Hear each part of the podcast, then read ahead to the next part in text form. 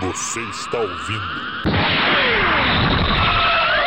Dois nerds e uma Bíblia. Seu podcast de teologia e cultura pop.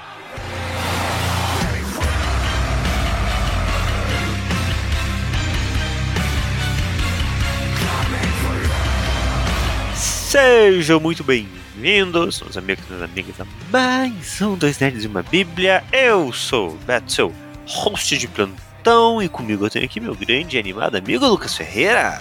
E aí, pessoal? E aí, amiguinho? Você tá bem? Tudo bem, eu tô animado.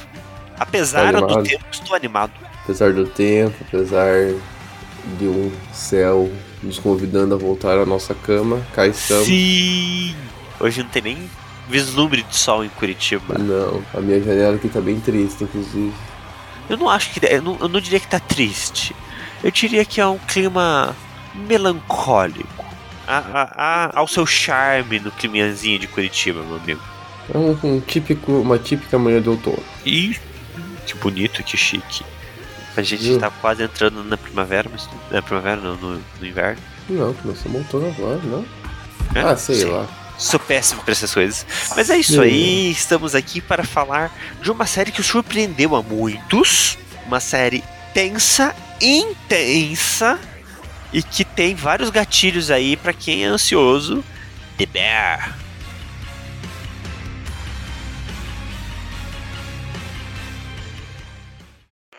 Thank God you found us at 93.1 FM WXRT. I'm Lynn Bramer, your best friend in the whole world. It's great to be alive. So let's start today with a songwriter who has been known to climb on the stage of the Metro as the Christmas Unicorn, a rare and beautiful creature costumed in stunning colors. And while you've heard all roads lead to Rome, some roads lead from Chicago. This is Sufjan Stevens. This is Chicago.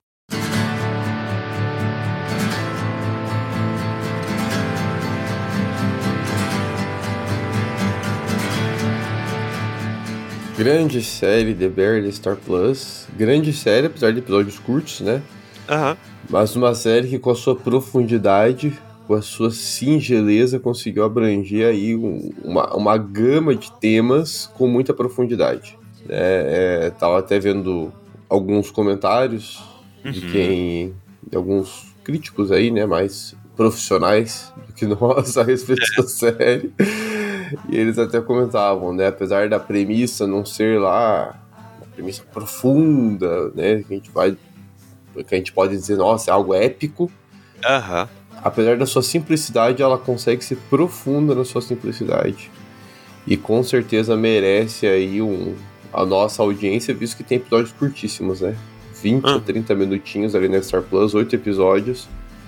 Tirando o último que chega a 50 minutos. Mas os sete, os sete iniciais, 20 a 30 minutinhos, gente. Não vai nem, to- não vai nem fazer cócega Não, quem tem E pensando pressa. que o episódio 7 tem 17 minutos de duração, o episódio 8 ter ali seus 50 e poucos, não tem problema, né? Ficou bastante coisinha aberta pra solucionar, pra resolver, pra conversar. Com certeza. E cara, inclusive algumas pessoas eu não vi nenhum órgão oficial falando disso. Não sei, Aham. não fui atrás pra ver as premiações. Mas nesses críticos que eu acabo acompanhando sobre 2022, não teve um sequer que não colocou The Bear como uma das grandes séries de 2022, Sim, com certeza. apesar da sua produção simples. Não, e ele ganhou prêmios e coisas, se eu Teve não me premiação? Confesso que eu não Teve, fui teve, atrás teve, disso. teve. É, Mas- certeza que teve. Mas a série foi muito bem vista, muito bem aceita pelo público. Eu vi pouquíssimas críticas negativas à série. É, ó, aqui rapidinho que eu encontrei, ela ganhou como melhor série do ano pelo melhor ator, né? O Jeremy Allen White ganhou como melhor ator pelo Critics' Uhum. Choice Television, Globo de Ouro, é, pelo prêmio do Sindicato dos Atores. É, isso eu acho que a Guilda dos Escritores deu como melhor roteiro. Programa do ano pelo AFTV. E é por aí vai, velho. Outros prêmiozinhos assim de edição, melhor edição.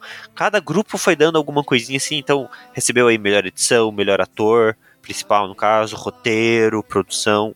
É uma das grandes séries, principalmente eu acho que é isso. Por ser algo simples, prometer algo simples, mas entregar demais, ele merece aí as premiações e merece ser visto por várias pessoas, eu acredito. É, pelo IMDB aqui foram 22 indicações, de uma forma geral, e 10 vitórias aí no total. É bastante. Considerando que é isso, né? É porque temos séries grandiosas, séries que ganham tanto a visualização do povo quanto pô, merecem ali, com produção e tudo mais, e atuações. É uma série pequena, ela é singela. E ela chegou com tudo, velho. E quando a gente pensa assim, tá, mas afinal de contas, o urso, né, The Bear, sobre o que é essa série, meu amigo?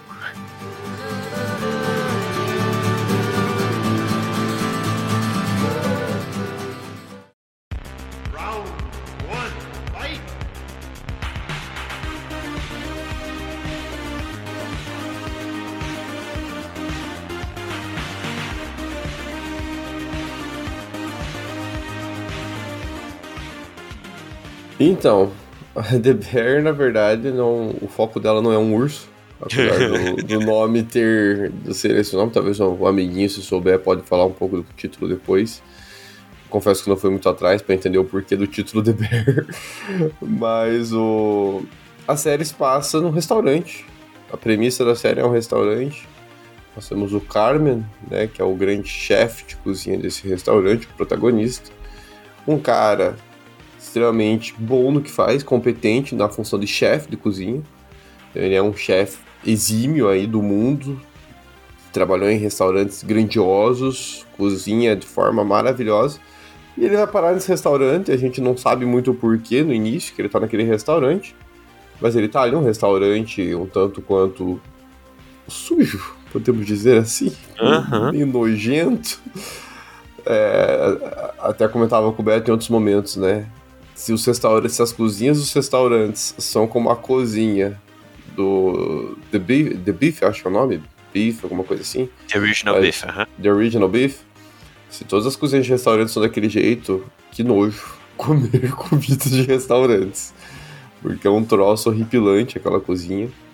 Uma desordem, é um caos e tudo mais. Aí com o tempo a gente vai descobrindo, no primeiro episódio mesmo, que o Carmen assumiu aquela cozinha no lugar do irmão dele, né? O irmão dele acabou se matando.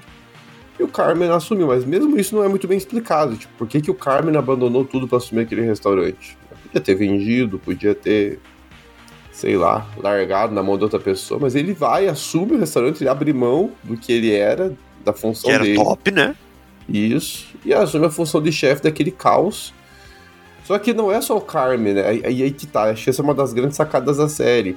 Você tem outros elementos ali envolvidos no restaurante que se envolvem intensamente com essa premissa. Então você tem a Sidney, que é uma estagiária, que daí quer ser efetivada, se acha boa zona, né? se acha mais competente até do que o Carmen para a questão da gestão do restaurante.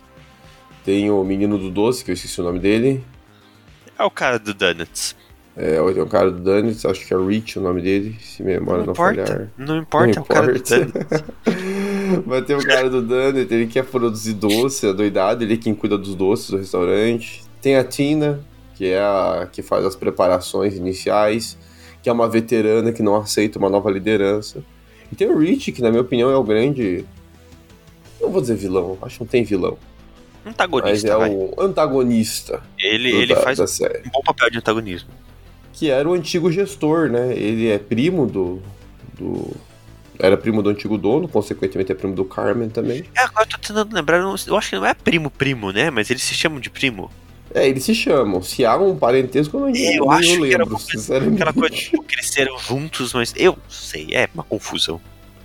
Mas o Rich é um gestor. E aí todas as histórias desses personagens, todas essas breves características que eu mencionei aqui deles, influenciam no trabalho na cozinha. E vai se revelando na cozinha, porque cozinha é um trabalho de pressão, né? Hum. Então tem um pedido, todo mundo tendo que trabalhar com todas essas personalidades diferentes, tendo que trabalhar intensamente garantir que o alimento saia com qualidade, para que o bife, que está com muita dificuldade financeira, consiga se desenvolver como restaurante. E nesse processo de ansiedade, de pressão, alguns gatilhos vão sendo acionados nos personagens, algumas personalidades vão entrar em conflito com outras personalidades, e a gente vai vendo aí um desenvolvimento do ser humano sendo bastante intensificado ali em The Bear. Né? É interessante você usar o termo é, pressão, porque literalmente eles estão dentro de uma panela de pressão que explode em determinado momento. E quando um explode, todo mundo explode junto. E eu acho maravilhoso isso. Que a gente tem esses momentos de pressão, seja na nossa vida pessoal, seja até no nosso relacionamento com a igreja, ou no nosso trabalho. Mas tem vezes que as coisas estão caminhando para isso, para essa explosão. E aí, quando parece que uma coisa dá errado, tudo começa a dar errado e tudo começa a desandar. E a série mostra isso de uma forma assim maravilhosa. Então, é uma premissa simples, é só um bando de gente cozinhando.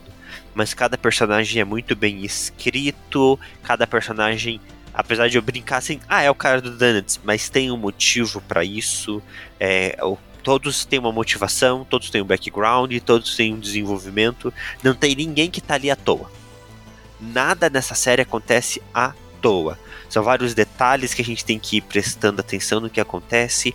Eu vi um vídeo do Jeremy fazendo uma entrevista, que é o ator principal, e ele comentando das tatuagens do personagem.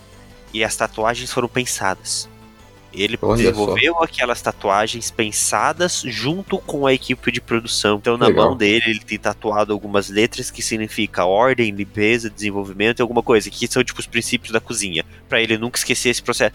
Então, assim, é, foi tudo muito pensado para chegar nesse resultado que, meu, valeu muito a pena.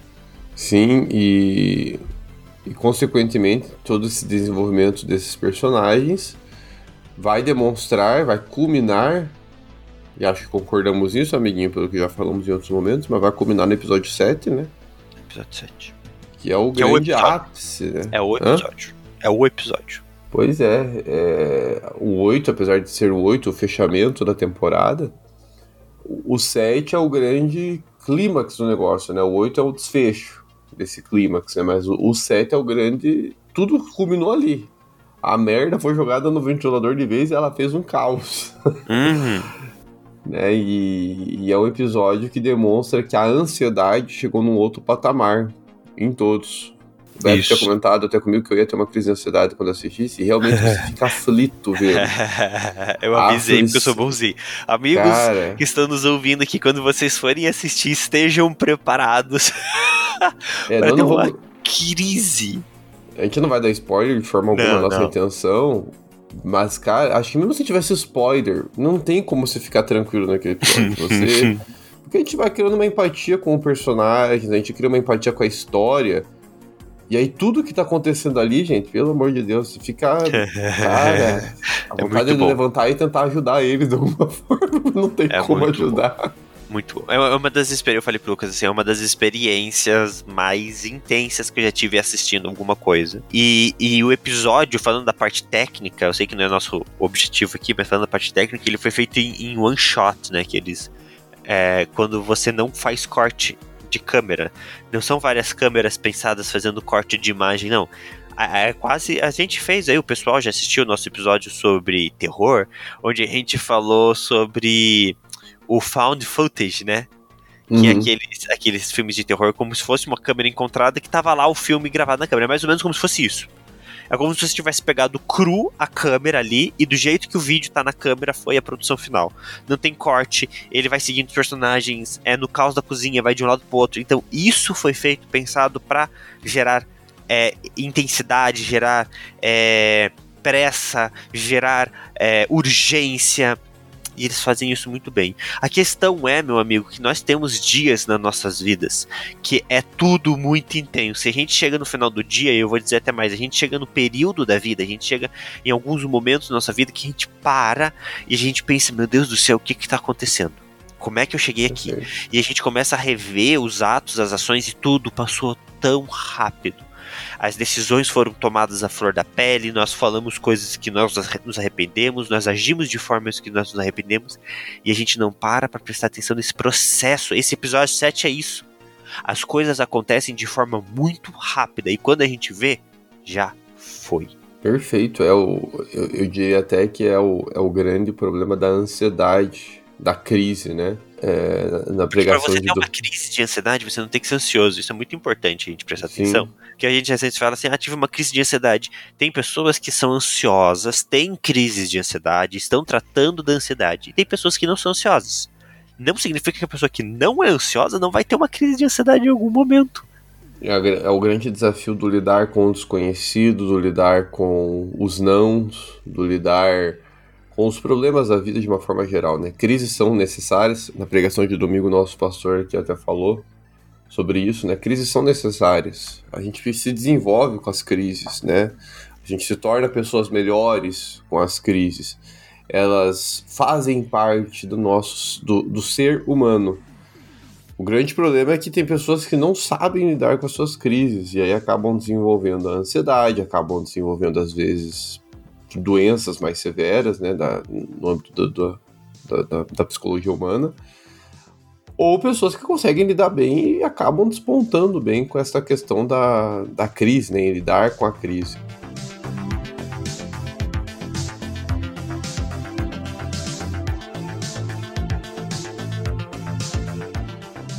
E a ansiedade, creio eu que um conceito que eu, eu trabalho bastante sendo uma pessoa que trata a ansiedade, é você ter é, esse medo do desconhecido. É você não saber lidar com aquilo que não está no seu controle. Seja um controle a nível de conhecimento, seja um controle a nível de execução.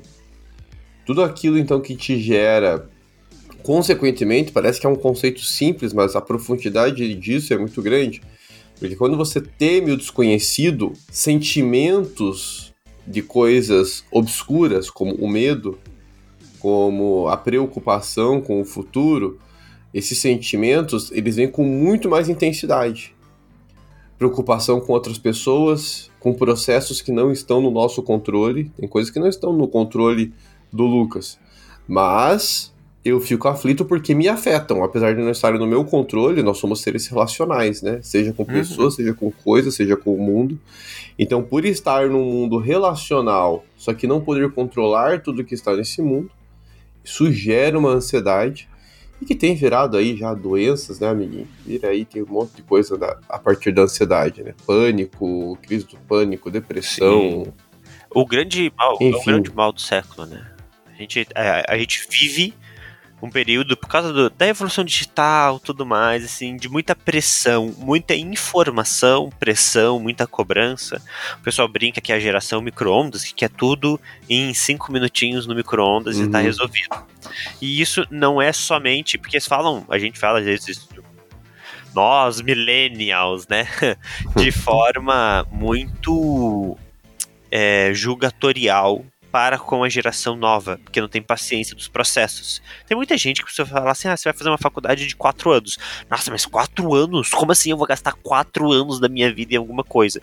Por causa disso. Mas essa pressão, essa ideia de querer as coisas muito rápida, essa coisa do TikTok, vídeos de até 30 segundos, tudo mais, isso também tem sido cada vez mais passado para a realidade, por exemplo, empresarial, aonde não existe mais um processo para as coisas. Os chefes chegam na mesa dos seus funcionários berrando, gritando, falando assim: "Eu quero isso para agora". E você se vire para produzir. Aí o cara vai lá, o funcionário que, poxa, precisa do dinheiro, vai lá, produz, se mata para fazer aquilo, e cadê o chefe? Ah, não, o chefe foi embora. E o cara se matou para entregar, sei lá, um relatório que não precisava. Então, é essa ideia do imediati imediat imediatismo. Isso, é, Imediatismo. é, ele tem afetado muito isso, o âmbito do, do desenvolvimento profissional, a pressão do trabalho. Por isso que tem muitas pessoas que, tipo, cara, eu não quero trabalhar numa empresa, eu quero, sei lá, viver da minha. eu vou viver da minha arte. Porque a, a pressão tem feito mal para muitas pessoas. Então a gente vê isso né, nesse relacionamento do trabalho. A gente vê isso muitas vezes no relacionamento pessoal, nas casas, nas famílias. Né? Quanto tempo um pai consegue dar pro filho hoje? Quanto tempo de atenção um filho consegue dar para um jantar em família? Isso tem afetado muito e isso tem gerado essa ansiedade.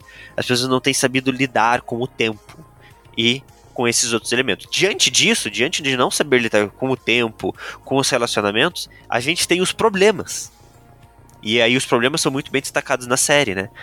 É, e aí a gente entra nesses é, detalhes que a série traz muito bom, que são coisas que a gente tem na nossa vida também, e a série aborda, mas eu acho que essa construção social que a gente tem vivido hoje, ela tem, ela tem ajudado a piorar as coisas.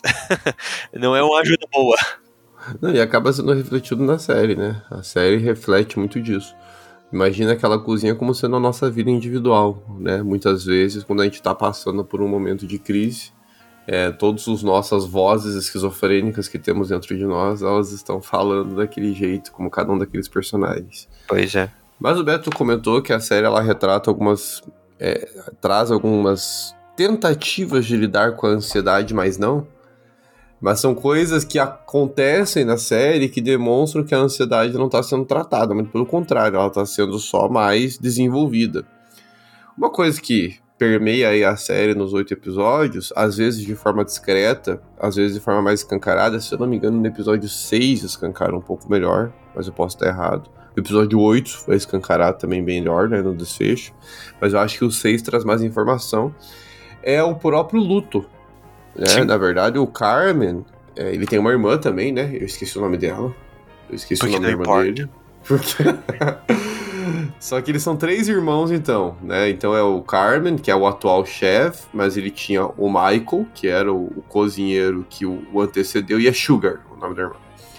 E a Sugar, que é a, a, a, outra irmã deles. Eles três eram sócios daquele restaurante. Eles dois, né? O Michael e a Sugar eram sócios.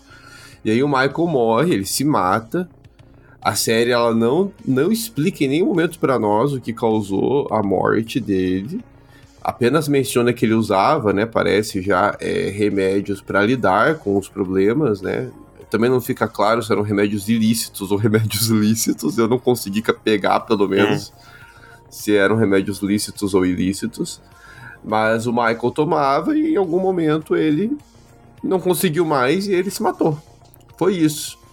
E aí, uma das grandes decepções, né, do, do, do Carmen em todo esse processo Primeiro é não processar o luto. Ele chega no restaurante já dando ordem, mandando, e é uma coisa que cobram ele. A irmã dele cobra muito ele, né? Cara, você não tá vivendo luto. Como que você tá? Você não fala comigo. Nós perdemos o nosso irmão e você não fala comigo. É, é, a, a é uma das evidências de que ele não processa o luto. Ele não quer se relacionar com a irmã dele. Ele, ele prefere. Quer o fato que o irmão dele morreu, o relacionamento deles não se finalizou bem, né? Exato. O irmão dele proibiu ele de ficar no restaurante. Essa, essa é a grande pegada do relacionamento dos dois, né? Eles cozinhavam muito juntos, era um hobby comum ali, por isso até que a família tem um restaurante. E o Michael não deixou. Não quis que ele trabalhasse com ele. Mas deixou o restaurante para ele no testamento. Esse é o, esse é o negócio. A entender, né? E no final das contas, o Deber é isso. É, é o, era o restaurante que eles iam fazer juntos. Eles tinham esse sonho. Eu acho que vai mais naquela coisa do irmão mais velho saber que o irmão mais novo tem muito potencial. E, tipo, cara, se ficar comigo aqui nesse fim de mundo de Chicago, não vai desenvolver. Mas o, o irmão dele é um personagem misterioso. É um personagem que a gente vê um pouco do reflexo do irmão dele no primo. Então é. Uhum. Eles tinham um relacionamento muito complicado e meio tóxico na forma como eles agem, né? Sim. É, tem uma cena, né, para quem a gente conhece o Michael visualmente em um, em um momento da série, que acho que é o episódio 6 mesmo. É um flashback. Posso estar errado. Que é um flashback dos quatro, né, dos três irmãos e do primo, né, Rich em que eles estão cozinhando. E você vê que quem comanda realmente toda a conversa, quem conduz todo mundo ali é o Michael. Ele é, é o grande destaque. Você vê o Carmen, por exemplo, ele é um cara mais passivo, que é o protagonista. Então ele fica em silêncio, rindo de admiração do irmão. Você vê o olhar de admiração, você vê o sorriso de admiração dele pelo irmão. Né? A Sugar às vezes faz uma outra intervenção, que é o que ela faz na série mesmo, né? Ela é aquela vozinha da consciência que surge Isso, de vez em é, quando. Ela é consciência, ela é irmã pé no chão da história, né? Isso, e você tem o Rich que vai na onda do Michael, ele vai pilhando junto. Ele é uma cópia do Michael mesmo e ele pilha o negócio, o negócio bombar. E, e o Carmen é mais passivão, realmente. Ele é mais na dele, ele ouve, absorve e admira muito o irmão. E essa é a dinâmica da série. E aí você vê pelo Rich, né, que tem a questão do tráfico de drogas, parece envolvido ali também no, no restaurante. Há um momento que o restaurante fica com dificuldade financeira. O Michael não parece ser um bom administrador, né? Então uhum. acaba acarretando aí em um prejuízo imenso. O restaurante fica com um rombo enorme no seu caixa. E de novo, o Carmen não sabe o porquê. O Rich que em tese era o administrador também anterior, não sabe explicar o que houve. Ele, o Carmen passa a maior parte da série tentando entender o que, que é esse controle de caixa. E ele vai olhando aqueles papéis e não tem nenhuma ordem no controle uhum. de caixa. E aí, diante disso, eu acho que a gente entra no segundo ponto que a série traz, que desenvolve muito bem a ansiedade, que é a sobrecarga de trabalho. Não havia um padrão de trabalho bem definido ali. Quando o Carmen chega e ele precisa tentar resolver tudo e ainda fazer funcionar o restaurante e aí o Rich não ajuda, porque o Rich não quer deixar ele fazer o trabalho dele, ninguém ali ajuda, né? E aí a gente tem o segundo ponto, que é esse sobrecarga de trabalho, assim, tremenda de cada um dos personagens, chegando aos seu, seus limites pessoais. Tanto é que o que a série vai mostrar para nós, aí eu, eu, é uma aula de cozinha também, né, que a gente vai tendo na série, né, que existe todo um processo de gestão de cozinha, né, tem a, eles chamam como que é cozinha francesa, acho que é o nome que eles dão para aquela divisão que eles, que eles propõem. É, tem, tem. Tem o um modelo da divisão da cozinha francesa, né? Aí que, que daí a Sidney entra na história, né? A Sidney, ela não é uma cozinheira do restaurante é, da época do Michael, ela é o elemento novo, então todo Isso. mundo que tá ali, tirando a Sidney e o Funciona Carmen, na marra. Exatamente. E eles estão nesse sistema há tempo já. Eles já estão acostumados. Imagine eles como pessoas já que estão fazendo até com olhos vendados o que eles estão fazendo. E o, e o, lugar funciona no grito. Isso. Ah, é, é isso, é assim que funciona. Aí chega o Carmen, que é um chefe renomado aí no mundo, com os toques e com as crises dele e tudo mais. E chega a Sidney, que vem como uma estagiária. E tem formação, aí, né? Tem formação em administração, aí culinária, gastronomia, sei lá aí qual que é a formação dela, mas é na área aí da, da de gerir uma cozinha. E ela quer propor mudanças para ter um melhor, uma melhor produtividade, funcionários mais felizes, né? Uma maior organização na cozinha. E são mudanças assim, né, amiguinho? Como eu falei, foi uma escola para mim, né? Tem um monte de gente na cozinha andando, né? Aí você vai falando, trás, canto, direita, pra ninguém ficar se esbarrando, né? mas a gente todo mundo andando com aquelas panelas imensas. Panela, pegando panela quente, faca para tudo que é canto, então, velho. Aí você vai falando onde você tá, né? Tô passando pela tua direita, esquerda, vai dando esses gritos e a pessoa já vai se espertando. Opa, tem uma panela, uma faca, alguma coisa perigosa aqui do meu lado direito. Para tentarmos aí dar um controle, vai fazendo uma divisão de trabalho. Então cada um cuida de uma coisa, né? A Tina, por exemplo, como é que eu mencionei aqui, vai fazer os, as preparações. Então vai cortar cebola, vai cortar alho, vai preparar salada, vai arrumar os pratos para deixar bonitinho, são as preparações. Aí tem o, o Ezra, acho que é o nome dele, que vai cuidar só da carne. A função dele é cortar a é. carne, fatiar a carne e fritar a carne. É isso. Mas nada. Aí Porque tem o povo que limpa o chão. Eu acho, aí, é, aí alguém que entende vai corrigir a gente. Mas eu acho que nessa pegada, tipo, o chefe, chefe, chefe da cozinha vai fazer a finalização. Ele vai pegar todos os elementos que foram preparados, montar o prato e entregar. E aí cada um faz isso, né? Então um faz preparo, um só corta, um só frita, o cara do doce, só o cara do doce, então ele vai fazer bolos, doces e sobremesas, né? Alguém vai só atender. Eu acho isso legal. A parte Quem lava da a louça, só lava a louça. Que ela vem para fazer essa gestão, ela é responsável pela comida da, da, da, equipe. E eu acho que isso é muito legal dentro dessas cozinhas. Então ela vai fazer a comida e todo mundo vai comer antes de, sei lá, abrir, abrir o restaurante ali, todo mundo senta, come junto, e é um momento família. Então é muito é uma mistura muito grande de pessoal e profissional ali dentro da cozinha. Né? Sim, e o e essa sobrecarga, então vê que há uma tentativa na série de solucionar essa sobrecarga. Há uma tentativa da série em distinguir pessoal e profissional. A Sidney, inclusive, menciona isso em alguns momentos, a grande crise dela. Uhum. A cozinha é um caos, porque as pessoas querem mandar, cada um quer mandar na cozinha do seu jeito, né? A, a, a Tina e ela. Um caos, né? Oi? A vida de cada um tá um caos. Isso. E a, a Tina, ela é esse, esse contraponto à, à mudança e a querer mandar na cozinha. A Tina é uma senhora já, já é veterana ali do restaurante, então já cozinha há muito tempo ali, tinha uma relação muito próxima com a família, né, com os irmãos, os três irmãos ali. Ela fala muito do Michael e tem uma certa proximidade com o Carmen. Por ser mais velha, creio eu que até viu aí, talvez, eles se desenvolvendo. Se... Enfim, é, é a veterana, é uma. Uhum. E aí, quando a Cindy vem com essas mudanças, tipo, ela manda no restaurante, em, em certa forma. Ela é uma das que grita com todo mundo e vai falando, faz isso, faz aquilo. E de repente vem alguém querendo cortar. Aí a Sidney menciona né, essa questão do pessoal. Não dá para todo mundo mandar. Tem que ter uma pessoa mandando. E essa pessoa vai ser ela, né? Vai ser a Sidney, né? O chefe maior, né? Que é o Carmen. Daí a Sidney, que seria a Su. Su, que chama, né? Pode ser. Su chefe. E aí depois, cada um na sua função, prestando contas para essa Su chefe. Aí a Tina fica meio resistente, né? Porque ela tá acostumada a mandar em tudo. É, é a cozinha dela. É, ela faz as coisas do jeito que ela quer. O Ezra faz as coisas do jeito que ele quer. Todo mundo é redondo naquela cozinha. É um caos.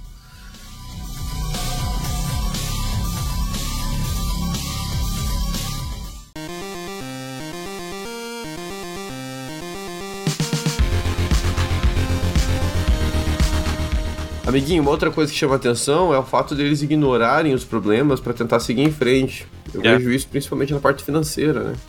É, eu, eu, ia falar nesse ponto sobre a vida pessoal do Carmen no sentido que ele vive ali o restaurante, quer servir uma comida boa. É, no final das contas, o objetivo de um cozinheiro é servir uma comida boa. Não dá para falar que ele quer servir porcaria. Mas ele, na casa dele, ele só come porcaria. e chegou ao ponto da crise dele, de ansiedade e tudo mais, que ele botou fogo na cozinha dele. Que ele dorme ali enquanto a comida tá no fogo, alguma coisa assim. Então a gente vê um reflexo, né? A, a vida pessoal se reflete na, no profissional. Ele deu tanto. Ele tava dando tanta importância para tentar resolver esse BO, para fazer o restaurante funcionar, para as brigas que estavam acontecendo no trabalho, que a vida pessoal dele, que por ele estar tá fugindo do luto, né, por ele estar ignorando seus problemas, estava literalmente pegando fogo, a ponto dele fogo na casa dele. Tipo, cara, como é que um cozinheiro põe fogo na cozinha de casa? E de novo, vem a minha, a minha indagação, foi algo que eu terminei a série, e não tem uma explicação. Acho que não é intencional ter uma explicação direta. Cara, por que, que ele assumiu aquele restaurante? É... Ah, o Michael já não estava mais ali, ou seja, ele não tinha nenhuma responsabilidade pelo restaurante. Ofereceram algumas vezes para ele, né? Ô, oh, deixa eu comprar esse restaurante, você não precisa pois se preocupar é. com isso. Tá um caos isso aqui, me dá o restaurante e tudo mais. Só que minha teoria, né? Porque a série não responde isso diretamente. Minha teoria é a admiração que ele tem tão grande pelo Michael que ele tá disposto a assumir os problemas do irmão e resolver os problemas do irmão pessoal, né? É algo pessoal, é uma tarefa, é um desafio que ele se deu ali. Só que o quanto ele tá sacrificando e. Enfim, ele tá ignorando, como o Beto mencionou, problemas pessoais relacionados ao luto, relacionados à sua irmã, que ele não conversa mais, relacionados ao Rich, que seja um primo, um amigo, sei lá, mas é uma pessoa extremamente tóxica também ali no, no relacionamento do restaurante. E ele tá com problemas no restaurante também, porque além desse caos da cozinha, a gente já mencionou aqui o problema financeiro. E como lidar com esse problema financeiro? Pois é. Até vem ali, tem um cara que ajuda eles, eu não sei se é parente ou não deles, né? Não lembro o nome também, mas é um, é um amigo ali de família. Da mesma forma que eles chamam o Rich de primo, eles chamam esse cara de tio. Isso, é isso. né? O tio de Uncle Jimmy. Aqui, eu deixei o, o, IMDB aberto aqui pra ir correndo pra ele de vez em quando. O tio, o tio Jimmy, ele é, é um cara que emprestou dinheiro ali pro Michael. O Michael nunca pagou ele. É, aí o Carmen até fica preocupado, né? Ah, tem que pagar ele e tal. E ele não vem querendo cobrar, muito pelo contrário. Só que ele fala também que não vai emprestar mais dinheiro. Ele quer comprar o um restaurante. Me vende esse troço aqui que eu vou fazer esse troço aqui funcionar. Porque o próprio Carmen, talvez pela admiração que tem pelo Michael, não está mexendo muito no vespeiro. É, porque assim, você tem uma solução fácil. Derruba tudo e levanta do zero. Aham. Uhum. É claro que exige dinheiro, investimento, mas se você manda todo mundo embora, você reforma a cozinha, você contrata uma equipe decente, você começa do zero, você faz as coisas da sua forma. Há uma necessidade no Carmen de consertar o que está acontecendo. Ele não quer mandar ninguém embora, ele traz novos elementos, traz, mas assim, para consertar o que existe ali.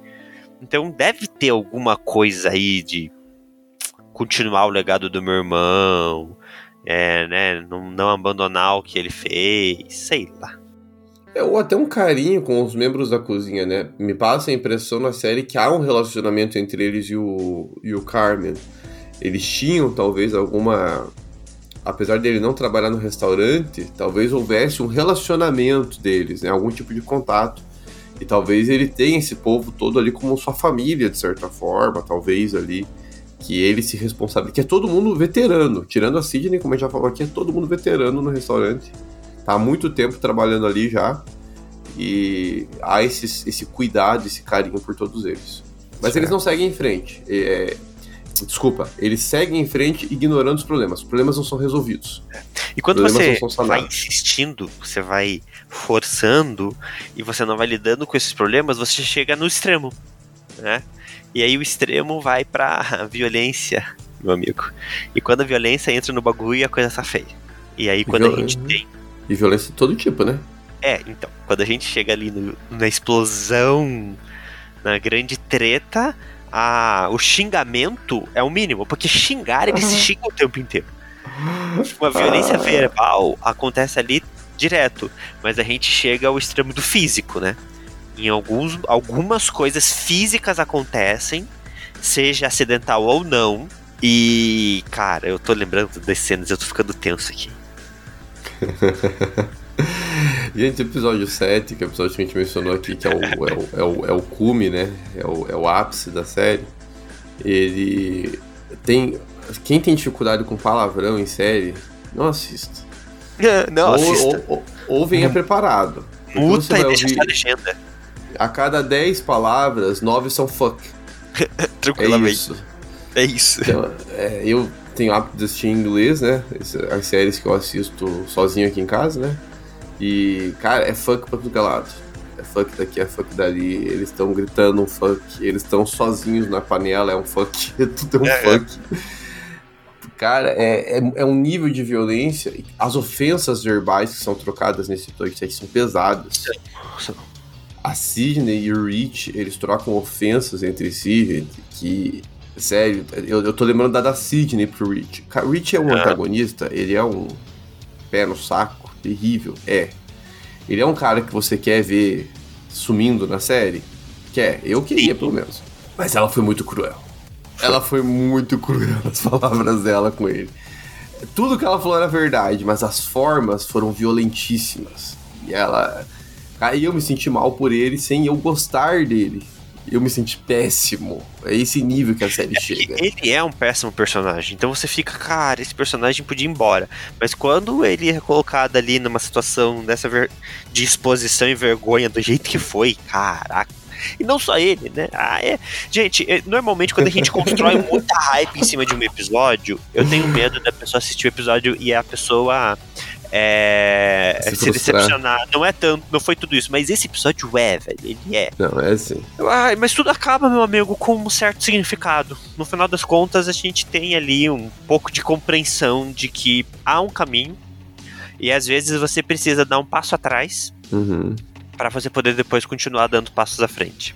E aí, no final de tudo, depois da explosão, depois de algumas coisas extraordinárias, vou colocar assim, porque a gente tem o elemento Deus Ex Machina, que é necessário para resolver a situação, mas eu acho que talvez na segunda temporada eles desenvolvam um pouco isso. Daí a gente tem ali o grupo de apoio, a gente tem o Carmen mostrando que quer melhorar, que quer mudar. Há uma conversa mais íntima entre os membros. De, gente, vamos, vamos fazer isso dar certo. Uhum. É, mas parece que precisou dessa tensão, precisou dessa explosão. Eles precisaram chegar no fundo do poço para começar a escalar de volta. É, e aí a gente vê a importância do, do, do, do grupo de apoio, em especial o, o episódio 8 ele demonstra isso com iniciando já com o Carmen no, no AA, apesar dele não ser um alcoólatra, é um grupo, nem sei se é A, na verdade, mas é um grupo lá de apoio em que ele abre finalmente os seus problemas. Ele fala do Michael, ele fala da relação dos dois, ele fala da cozinha que ele assumiu. O episódio ele começa com isso, mas eu creio que isso não seja spoiler. Né? O episódio começa com essa cena, episódio 8, do Michael dialogando com esse grupo. E aí logo depois a série vai mostrando a importância dessa compreensão mútua que vai surgindo entre os personagens, né? O próprio Rich vai se tornando uma pessoa mais tragável, uhum. suportável. Né? Não, não, não é uma pessoa ainda que eu, pelo menos, tenha gostado, mas mais suportável. Talvez nunca seja, mas tem pessoas que a gente não gosta na nossa vida que a gente tem que aceitar. não sei se a série terá uma segunda temporada, não fui atrás disso, amigo. Não sei se você sabe alguma coisa. Ah, eu que o assim, MDB eu tenho medo. Eu sempre tenho medo quando tem uma segunda temporada de uma primeira temporada muito boa. Porque é difícil manter o nível. Mas vai ter. Então já te adianto que o IM- o IMDB diz que é agora em junho, inclusive, deste Aí, ano, que sai a segunda temporada de É isso aí. The Bear. A história ficou bem aberta, então tem história pra ter uma segunda temporada. Eu não sei se vou conseguir entregar o mesmo ritmo de temporada. Às vezes não. Que também, às vezes, a ideia na segunda temporada é mudar o ritmo, não tem problema também. Mas tem ali muita coisa pra trabalhar e é- se, se manter o mesmo ritmo, vai ainda conseguir trabalhar muita coisa interessante.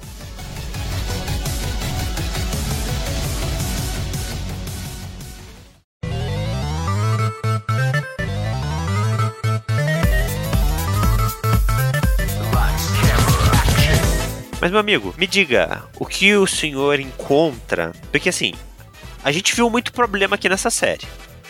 Problemas que a gente consegue visualizar na nossa vida, no dia a dia, são problemas normais do ser humano. Mas a gente tem um, um pequeno, pequeno não, né? Um grande livro, que pequeno não é, mais de mil páginas da criatura, que ensina muito sobre a vida, que nos dá um caminho para trilhar e lidar com as situações da vida. E aí a questão é, a Bíblia fala sobre ansiedade? Meu Deus, fala bastante sobre ansiedade. a Bíblia fala muito, seja no âmbito direto ou no âmbito mais indireto. A Bíblia fala, né? E, e acho um bom texto pra gente começar aí nessa parte mais teológica do nosso episódio. Mais pastoral É o- hoje. mais pastoral. é o texto de Mateus 6. Mateus 6 é uma pequena porção do, Sermão do Monte de Jesus, né? Em que Jesus ele começa a elucidar né, o cuidado de- do Pai, o cuidado de Deus para com seus filhos. E ele faz algumas analogias com a própria criação, né? Olha as aves. Quem cuida? Você vê as aves preocupadas? Você vê os passarinhos, os animais da natureza preocupados com o alimento? Não. Por quê? Apesar deles não crerem, Deus está cuidando deles, eles não precisam se preocupar. E nesse, né, nesse cuidado de Deus por eles, Deus proveu o alimento para eles e não falta o alimento para os passarinhos. As flores, é um ser vivo também, a gente vê as flores preocupadas? Não. Elas não creem também em Deus, não é uma questão de crença. Mas Deus está cuidando apesar de não termos o elemento crença. E acho fascinante isso, porque daí Jesus culmina naquilo, naquele que é o ápice da criação, que é o ser humano. Imagina o que Deus vai fazer por nós, seres humanos. Se ele tem esse cuidado pelos pássaros, se ele tem esse cuidado pelas flores, que tipo de cuidado ele vai ter conosco? E acho que aí já bate uma primeira crise aí, a gente já bate uma das primeiras questões que a ansiedade fica aflita do desconhecido. Nossa, eu tenho medo do futuro. Por quê? Porque você não vai cuidar das coisas, mas calma, não é você que cuida. É, É. Deus quem cuida. E aí vem até a, a famo- o famoso texto, né? Buscar, pois, o reino de Deus e a sua justiça. E as demais coisas vão ser acrescentadas. Não se preocupe com aquilo que é básico. Se preocupe com o reino. Se você quer ter uma preocupação, se você quer ter uma prioridade, se você quer gastar energia em alguma coisa, gaste no reino de Deus, nas coisas do reino, e não nas, nas outras coisas que Deus já está cuidando para que aconteça. Embora a gente tenha que tomar um cuidado aí, né, amiguinho? Só é bom sempre dar essa observação. Os textos eles não podem ser tirados de um contexto maior. O fato de termos Deus cuidando não quer dizer que nós não devemos fazer nada em, em prol do nosso futuro. É importante nós termos isso em mente. Não é colocar a perna pro ar e esperar do din- o dinheiro do, do dia a dia cair na mão, né? Exatamente. Então nós temos que trabalhar sim, a gente tem que ter aí um, um, um acompanhamento das nossas finanças, um acompanhamento dos nossos planos de vida. A gente tem que conversar com nossos cônjuges, aqueles que são casados, né? Os filhos conversarem com seus pais quando estão se planejando para alguma coisa, para que haja aí um, um bom planejamento e aí sim decisões possam ser tomadas, só que sem preocupações ansiosas. Essa é a grande, esse é o grande ensinamento de Jesus. Você não vai ficar ansioso por isso. Você vai se organizar, você vai se planejar, mas confiando que tem um Deus que está cuidando. E também não significa que não haverão tempos turbulosos, gente. Tem tempo difícil, há tempo de, às vezes, passar uma necessidade financeira, né? Não, não vai ser mil maravilhas. Mas, diante disso, né, meu amigo? A cada dia teremos desafios, a cada dia teremos provas e a gente vai passando. Então, você tá fazendo a sua parte, tá ali fiel em Deus, ele vai fazer a parte dele. Eu acho que eu, eu gosto de ler esse texto nessa, nesse pensamento. Tô fazendo a minha parte. Né? Não na minha salvação, gente. A gente não tá falando de salvação aqui, a gente tá falando de dia a dia. Tô trabalhando, tô estudando, tô me profissionalizando, vivo uma ética boa no meu trabalho, né? Sou um trabalhador, trabalho como se eu estivesse trabalhando para Deus. Né? Eu não sou um trabalhador vagabundo, faço a minha parte, sirvo na minha igreja, priorizo o reino de Deus, minha casa tá ali alinhada com os planos de Deus. Poxa, Deus vai cuidar.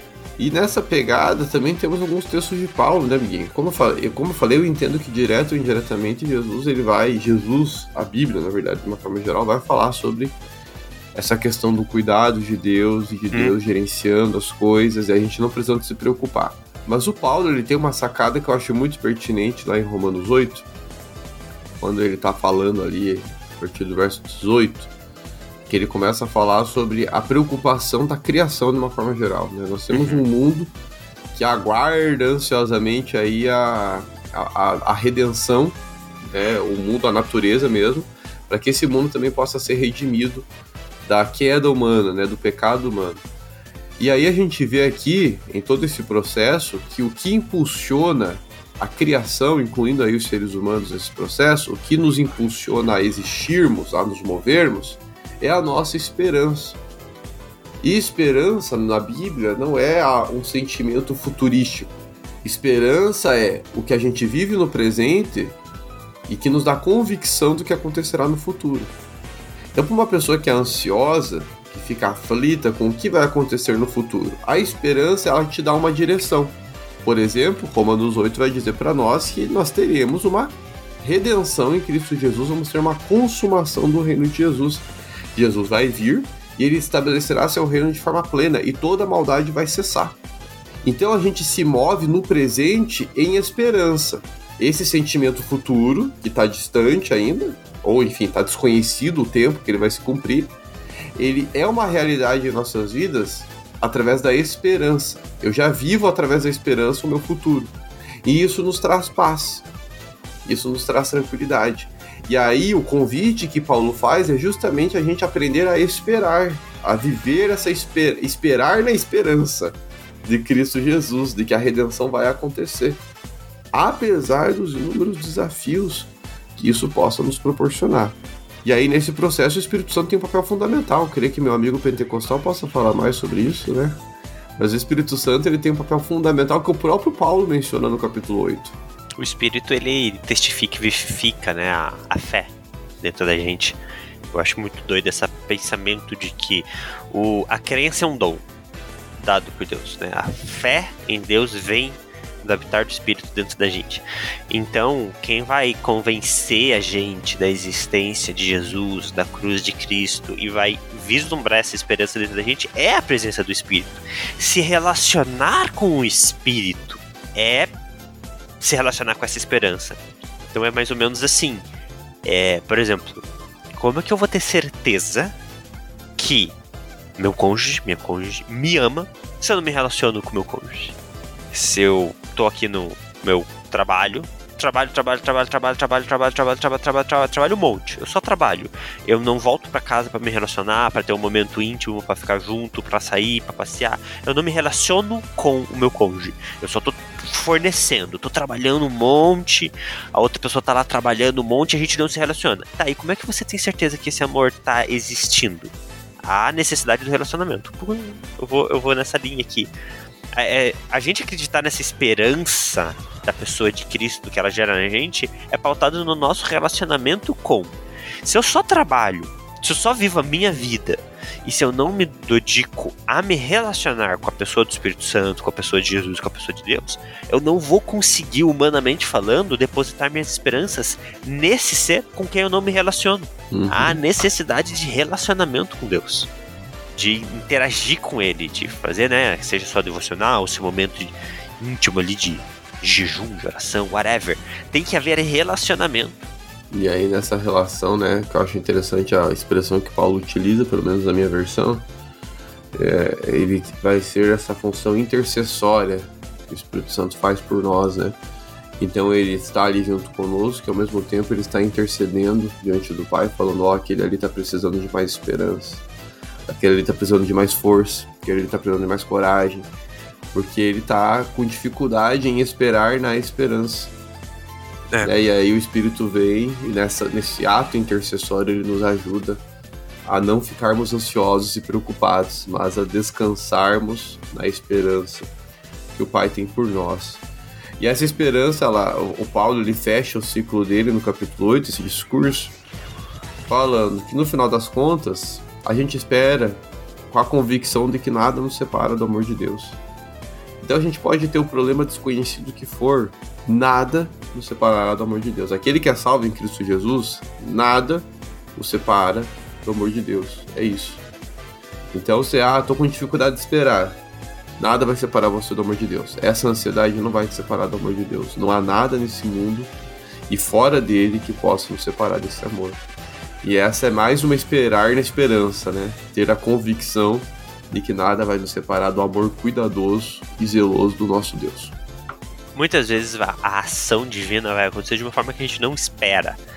Não no sentido de esperança, gente, mas no sentido de expectativa. Deus age de formas misteriosas, então também não vai acontecer da forma como a gente imagina, mas não significa que ele não está agindo, que ele não está amando, né?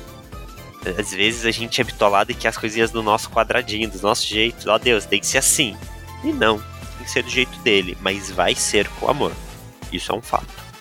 E levando um pouco pra série, né? Você veja, né? A série não trabalha no, na questão cristã, não é essa a pretensão da série, né? Mas veja a falta que realmente faz você ter uma esperança além da situação que você está vivenciando. O caos em que aquele povo todo está inserido faz com que eles tentem encontrar na própria força deles, nas próprias circunstâncias, força, razão para continuarem. O convite do, do, cristianismo é diferente, né? A, a proposta da Bíblia é pare de ficar tentando encontrar respostas em você ou nas suas circunstâncias, mas olhe para Deus e espere naquilo que ele tem falado, naquilo que ele tem garantido. É um convite bastante diferenciado e que talvez se estivesse na série poderia ajudar mais os personagens que estavam lá.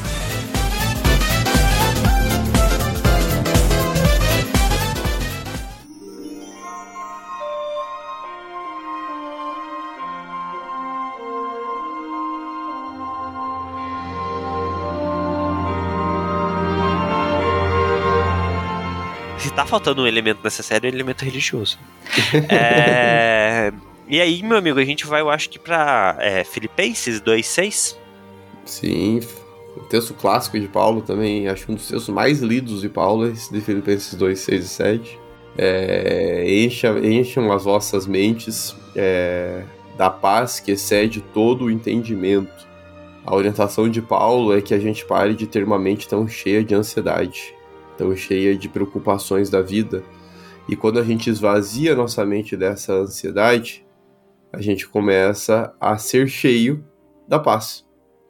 Uma paz que vem de Deus, inclusive. Então, Paulo até faz uma recomendação, né? Apresentem seus pedidos, ou seja, apresentem suas aflições, apresentem suas preocupações a Deus e deixa na mão dele. E aí encha-se de paz. Eu sempre fico bravo com esse texto de Paulo, né, amiguinho? Porque pra quem é ansioso, né? É horrível. Pra quem, pra quem é ansioso. Mas como é que eu vou fazer isso? É. Não faz sentido. É, mas ele excede, excede, excede todo entendimento. Não vai Sim. fazer sentido. É, o, é a musiquinha, né, meu querido? Segura na mão de Deus. E vai. E é isso, e vai e vai. E aí, fazendo a ponte com Romanos, está com dificuldade de apresentar os pedidos e ser cheio de paz? Ore, peça o Espírito Santo, peça com gemidos inexprimíveis, que é o texto até que é outra expressão do Paulo em Romanos, né? Gemidos inexprimíveis, peça, se está tão dolorido assim, talvez sua oração vai ser uma oração dolorida também, que as palavras nem vão sair direito. Deus vai encher você de paz, Deus vai encher você de ansiedade, é, de tranquilidade, a ansiedade vai sair e o Espírito Santo estará intercedendo em seu favor nesse processo. Né? Então a, a carta de Paulo né, é para a gente encher de paz e a paz é na certeza de que há um Deus que está guardando a mente e o nosso coração. Então, para que ficarmos ansiosos? Esse texto é um convite para a gente enfrentar as crises da vida. Nós teremos crises, sim, teremos problemas, somos seres humanos, vamos enfrentar dificuldades. E enfrentando essas dificuldades, não vamos perder a paz, mas permaneceremos seguros na esperança que Cristo nos dá e guardar e na certeza de que nossa mente e o nosso coração estão guardados em Deus. Ah, esse é o nosso, esse é a nossa certeza e a nossa convicção. E creio que é o que faltou ali em The Bear, apesar uhum. de ser uma excelente série, é o que faltou ali. E não tem problema faltar, que acho que a cultura pop faz isso mesmo, né? Você vê na ausência, da, a, às vezes na presença de, al, de algo religioso ou teológico, você vê Deus escancaradamente, mas a ausência você também percebe que, opa, tem algo aqui que precisava estar tá aqui. É o que faltou. E não ter esse elemento que causou todo esse caos. Pois é. Né, que é o elemento Deus.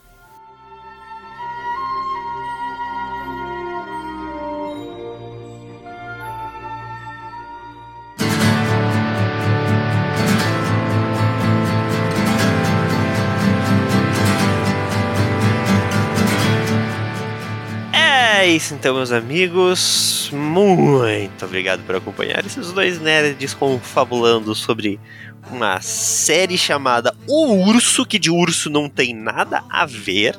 Não, mentira, tem a motivação do urso, né? É o apelido da família, é o, é o bicho da família. Quando eles sonhavam em ter o um restaurante juntos, ia se chamar o Urso o nome do restaurante. Tanto que eu acho que agora, na segunda temporada, ele vai trocar o nome do restaurante para o Urso. É, e se eu não me engano, também é o bicho que representa Chicago, não é? Ah, meu amiguinho, isso é uma pergunta muito difícil, não faço Bem, ideia. É isso. O Urso, uma senhora série, que vale muito a pena assistir, vale muito a pena fazer as devidas reflexões, essas reflexões que a gente faz aí. Só que se você for assistir, prepara o episódio 7 vai vai atacar a crise. Meu amigo, um beijo para você. Alô, amiguinho, falou todo mundo que tá assistindo aí. Segue a gente lá no Dois Nerds e uma Bíblia entra no maratona. Estamos maratonando agora Cartas de um Diabo Seu Aprendiz. Suga com a gente no Sucesso Livres e segue a gente no YouTube também. Vai ter produções lá e às vezes lá no YouTube a gente vai falar alguma coisa relacionada ao cash. Então, acompanhe os dois. Por via das dúvidas, vai que você descobre que a gente falou algo a mais lá que faltou aqui no cash, né? É bom. Entra lá, dá uma olhadinha, vê se tem alguma produção falando de ansiedade ou DBR. E se não tiver, fica atento que vai ter vai ter.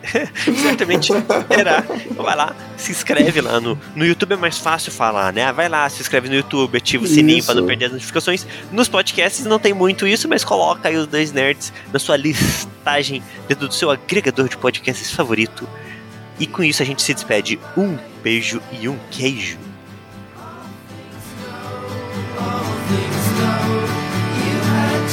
crying.